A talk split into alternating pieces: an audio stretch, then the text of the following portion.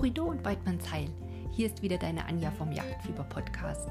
In der neuen Folge geht es um Reineke Fuchs und Frau Hermelin.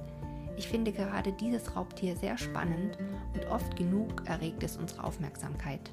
Sei es in Fabeln und Geschichten, welche die Schleue dieser Tiere zum Thema gemacht haben, oder weil der Fuchs mal wieder im Hühnerstall zugeschlagen hat. Vor zwei Jahren hat mir so ein Gauner 18 Hühner an einem Tag geraubt. Mehr als ein Grund, um den Jagdschein zu machen. Viele Jäger widmen sich ja intensiv der Bejagung, um dadurch Hegemaßnahmen für das Niederwild aktiv zu unterstützen. Und doch gibt es auch genug Weidmänner, denen die Kugel zu schade oder zu teuer ist. Hier gehen die Meinungen sehr auseinander. Also ein super Anlass, mal hier im Podcast die eigene Meinung dazu kundzutun. Melde dich doch gerne mal per Mail unter frechmut.gmx.de oder über die Sprachnachricht hier bei Enker und sag mal deine Meinung. Ich bin wirklich neugierig, wie du das siehst. Den Fuchs aktiv bejagen und wenn ja, warum oder eben auch warum nicht? Und nun ist es Zeit, nicht mehr lange zu warten und in das Thema einzusteigen. Nach dem Hornsignal Fuchstod geht's auch schon los. Also auf die Ohren und bis gleich. Deine Anja.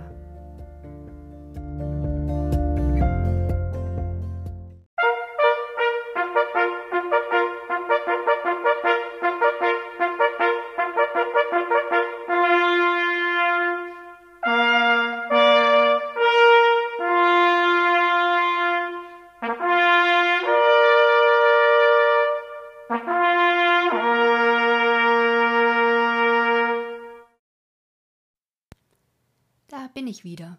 Ich hoffe, du bist bereit, in das Thema rund um den Fuchs einzusteigen.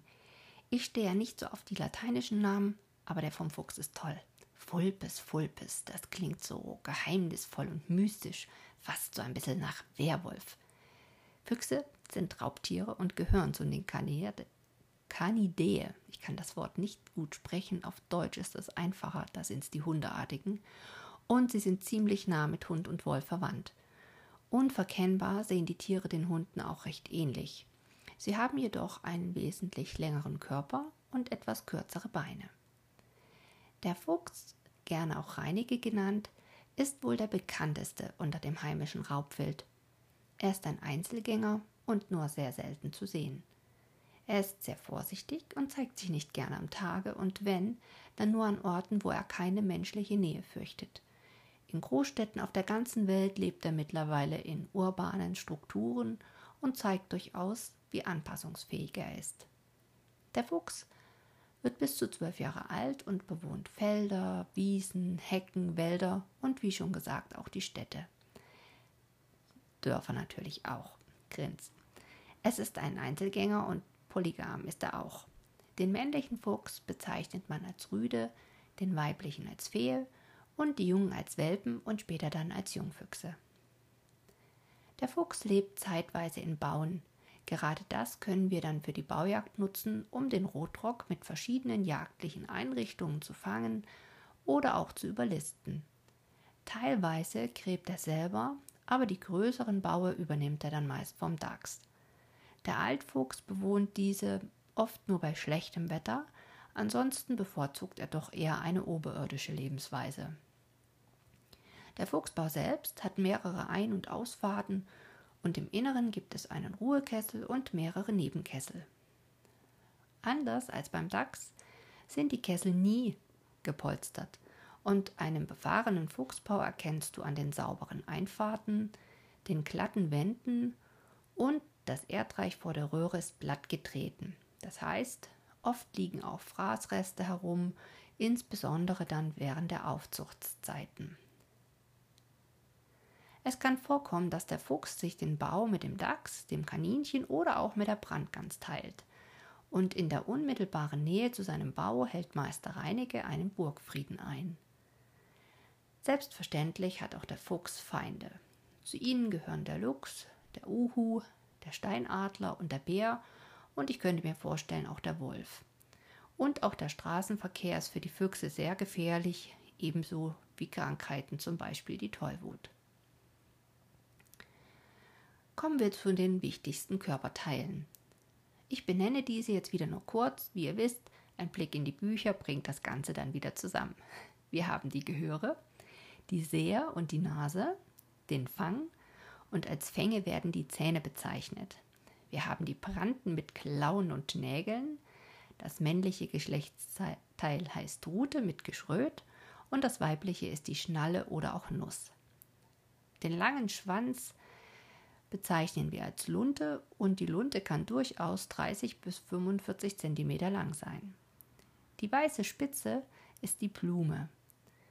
Eine weitere Besonderheit ist die Viole. Das ist eine spezielle Drüse auf der Luntenoberseite. Den Sitz erkennst du am dunklen Fleck an den Haaren und die Viole ist ein Duftmarkierungsorgan mit Talg- und Duftdrüsen. Das Sekret erinnert an Veilchenduft und dient in der Ranzzeit zur Reviermarkierung. Inwieweit das tatsächlich mit dem Veilchenduft so stimmt oder nicht, ja, das sollte vielleicht jeder für sich selber rausfinden. Also ich selber empfinde es nicht wie Veilchenduft sondern eher als einen zwar sehr markanten Duft und man erkennt es auch, dass das eben der Fuchs ist. Ja, aber Veilchen riecht für mich tatsächlich ein bisschen feiner. Auch bei der Baumarkierung, beim Ein- und Auffahren spielt die Viole sozusagen eine Rolle, weil damit markiert werden kann. Auf die Waage kann so ein Rüde zwischen 5 bis 10 Kilo bringen, also schon recht beachtlich. Die Fee wiegt dann entsprechend weniger. Zu seiner Nahrung als Allesfresser gehören Mäuse, Kaninchen, Vögel bis Hühnergröße, gerne auch meine Hühner, Bären und auch Säugetiere, also zum Beispiel Rehkitze werden auch gefressen. Grundsätzlich kann man sagen, der Fuchs richtet sich nach dem vorhandenen Nahrungsangebot. Als allererstes frisst der Fuchs in der Regel die Innereien, um seinen Bedarf an Vitaminen zu decken. Und diese Eigenschaft nutzen wir Jäger am Luderplatz. Getötet wird seine Beute durch zahlreiche Bisse in den Hals, den Schädel und das Genick, und sehr häufig trennt der Fuchs den Schädel ab und verschleppt ihn auch. Wir unterscheiden beim Fuchs verschiedene Farbvarianten. Die häufigste ist der Birkfuchs. Hier ist die Unterseite grau-weiß und die Kehle mit der Blume sind hellweiß. Weitere Farbschläge sind Kohl- oder Brandfuchs, da ist die Unterseite, die Kehle und die Blume grau-schwarz bis schwarz und dann zu guter Letzt haben wir noch den Kreuzfuchs. Das sind Füchse mit gekreuzten dunklen Rücken und Schulterstreifen.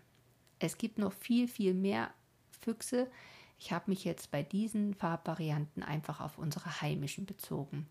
Ihr werdet sehen, im Internet gibt es noch ganz viele weitere Angaben dazu. Die Füchse selber verheeren nur einmal im Frühjahr und der wertvollste Balk als Trophäe ist im Dezember der Winterbalk. Dann ist der reif und wird in der Regel mit dem Vollmantelgeschoss ähm, erlegt, der Fuchs, um möglichst wenig Schaden zu machen. Der Sommerbalg, der wächst sich dann zum Winterbalg aus und wird dann, wie bereits erwähnt, im Frühjahr wieder gewechselt. Eine führende Fee kannst du im Frühjahr meist am struppigen und zerzausten Haarkleid erkennen, aber im Frühsommer können dann Rüde und Fee durch das Haarkleid selber nicht mehr unterschieden werden. Der Fuchs hat ein Raubtiergebiss mit 42 Zähnen und mit circa 5 bis 6 Monaten ist es dann komplett. Ganz besonders ausgeprägt sind die Reißzähne und diese werden teilweise auch als Trophäe genommen. Der Fuchs besitzt einen guten Gesichtssinn und kann sogar räumlich sehen. Am besten sind jedoch Geruchs- und Gehörsinn ausgebildet. Die Trittsiegel unterscheiden sich mit dem des Hundes anhand der eher ovalen Form, wir unterscheiden zwischen Traben und Schnüren, Anschleichen, flüchtig und im Sprung. Es lohnt sich an dieser Stelle mal wieder einen Blick in die Bücher zu werfen, um einfach sich die verschiedenen Trittsiegel anzusehen. Kommen wir mal zur Fortpflanzung. Die Paarungszeit des Fuchses nennt man Ranzzeit und diese dauert in der Regel von Januar bis März. Die Tragzeit der Fee beträgt circa 52 Tage, ungefähr zehn Tage weniger als beim Hund. Die Jungfüchse leben anfangs im Bau, sie sind behaart und haben ihre Augen geschlossen. Nach circa einem Monat erblicken dann die Welpen erstmals das Tageslicht und man beachte, auch der Rüde beteiligt sich an der Aufzucht. Die Fee wölft circa fünf bis sechs Junge, dann so um den März, April herum. Die Welpen sind Nesthocker und werden wie bereits erwähnt blind und behaart geboren und dann ungefähr 24 Tage gesäugt. Erst danach erhalten sie parallel feste Nahrung, die die Füchsin mit in den Bau schleppt. Ab der fünften Woche verlassen die Jungen dann die Kinderstube und du kannst sie spielen vorm Bau, beobachten oder sie machen mit der Mutter die ersten Erkundungsausflüge. Im Juli, August löst sich dann der Familienverband auf und die Jungfüchse werden selbstständig und müssen sich ein eigenes Revier suchen. Wir bejagen den Fuchs auf verschiedene Art und Weise. Die wohl effektivste Methode ist die Baujagd, bei der wir einen ausgebildeten Bauhund auf den Bau schicken. Und dieser Vorgang wird auch als Sprengen bezeichnet. Sehr beliebt ist auch die Fallenjagd, auf die nicht verzichtet werden sollte, weil der Fuchs eben überwiegend nachtaktiv ist und damit nicht sehr durchschaubar. Falls versucht wird, den Fuchs mit Lebendfangfallen zu bekommen, müsst ihr zweimal täglich prüfen, ob euch der Fuchs in die Falle gegangen ist. Eine weitere Jagdart ist die Ansitzjagd, entweder auf gut Glück oder ganz gezielt am Luderplatz.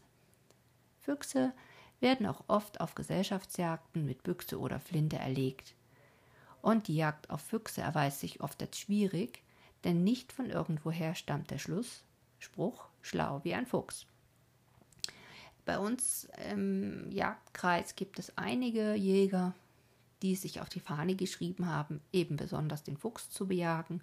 Zum einen, um die Hege zu unterstützen und zum anderen eben einfach auch, weil es gar nicht so einfach ist, den Fuchs zu erlegen und es einfach eine Herausforderung ist zu sagen, ja, ich habe wieder einen.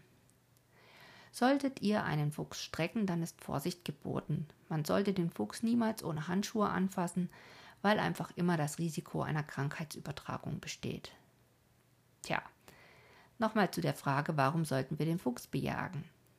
Besonders wichtig ist die Bejagung in Niederwildrevieren, da die Aufzucht der jungen Hasen und Fasane sehr schwierig ist und deshalb sollte die Fuchsdichte einfach nicht zu hoch sein. Ist der Bestand an Füchsen überhöht, kann es vorkommen, dass Seuchen ausbrechen und das müssen wir als Jäger unbedingt verhindern. Rotfuchsfelle können zum Beispiel für Bekleidungszwecke genutzt werden. Allerdings ist die Nachfrage stark von der jeweiligen Mode und der Akzeptanz abhängig. Das heißt also aktuell eher nicht so. Es gibt ja dieses Projekt Fellwechsel. Ich hoffe, dass es doch noch weiter besteht, weil ich in einem Newsletter gelesen habe, durch Corona ist das Projekt stark gefährdet. Ähm, wir bleiben also da ein bisschen mit einem Auge dabei. Ansonsten in Pelztierfarmen, da werden vor allem seltene Farbschläge wie Silberfüchse und Kreuzfüchse gezüchtet. Und die Fuchsleber wurde früher in der Volksmedizin als Brechmittel eingesetzt, im Mittelalter sogar als Tuberkulosemittel. Also ich würde es heute nicht mehr wagen. Ja, der Fuchs kann auch weitere Krankheiten übertragen, zum Beispiel auch den Fuchsbandwurm und da geht ja eine größere Gefahr auch für uns Menschen aus. Deshalb empfiehlt es sich als Vorsichtsmaßnahme, alle Beeren, Pilze oder alles, was sonst noch so am Boden wächst, gründlich zu waschen. Ähm, es sollte mindestens alles vor dem Verzehr bis auf 60 Grad Celsius erhitzt werden, um eben eine mögliche Infektion mit dem Fuchsbandwurm zu vermeiden. Denn selbst durch das Einfrieren werden diese Bandwurmeier nicht abgetötet. Für Jäger ist Vorsicht geboten. Man sollte nach dem Anfassen des Fuchses unbedingt die Hände waschen oder eben möglichst Handschuhe benutzen. Und auch die Tollwut ist eine große Gefahr gewesen, aktuell nicht mehr ganz so akut, aber man muss es immer im Auge behalten. Das Bundesjagdgesetz erlaubt eine ganzjährige Bejagung des Rotfuchses. Führende Elterntiere genießen jedoch den Schutz nach 22 Absatz 4 während der Aufzuchtszeit. Ist ein Geheck komplett erlegt, dann darf natürlich auch das zugehörige Elternpaar bejagt werden. Und einzelne Bundesländer haben auch andere Jagdzeiten für den Fuchs festgelegt. Das heißt also, Fuchs ist nicht gleich Fuchs. Und wenn du ein Schlaufuchs bist, dann schaust du einfach mal in einem Jagdgesetz in deinem Bundesland nach. Ja. das erstmal als erstes. Ich habe noch eine kleine Geschichte herausgesucht. Und zwar ist es eine Fabel von Hase und Fuchs. Und bevor ich euch dann damit dem Ende der Podcast-Folge etwas näher bringe, ähm, habe ich wieder einen kleinen Einspieler vorbereitet. Und zwar das Bellen des Fuchses. Ganz sicher hast du das bereits gehört und erkennst es wieder. Es ist immer wieder beeindruckend. Und ja, hör dir es einfach an und hab Freude.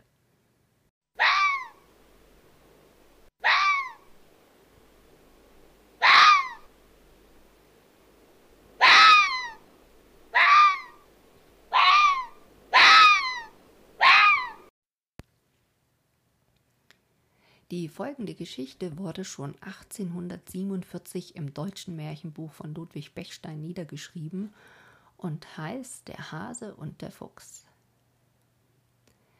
Ein Fuchs und ein Hase reisten beide miteinander. Es war Winterszeit, grünte kein Kraut und auf dem Felde kroch weder Maus noch Laus. Das ist ein hungriges Wetter, sprach der Fuchs zum Hasen. Mir schnurren alle Gedärme zusammen.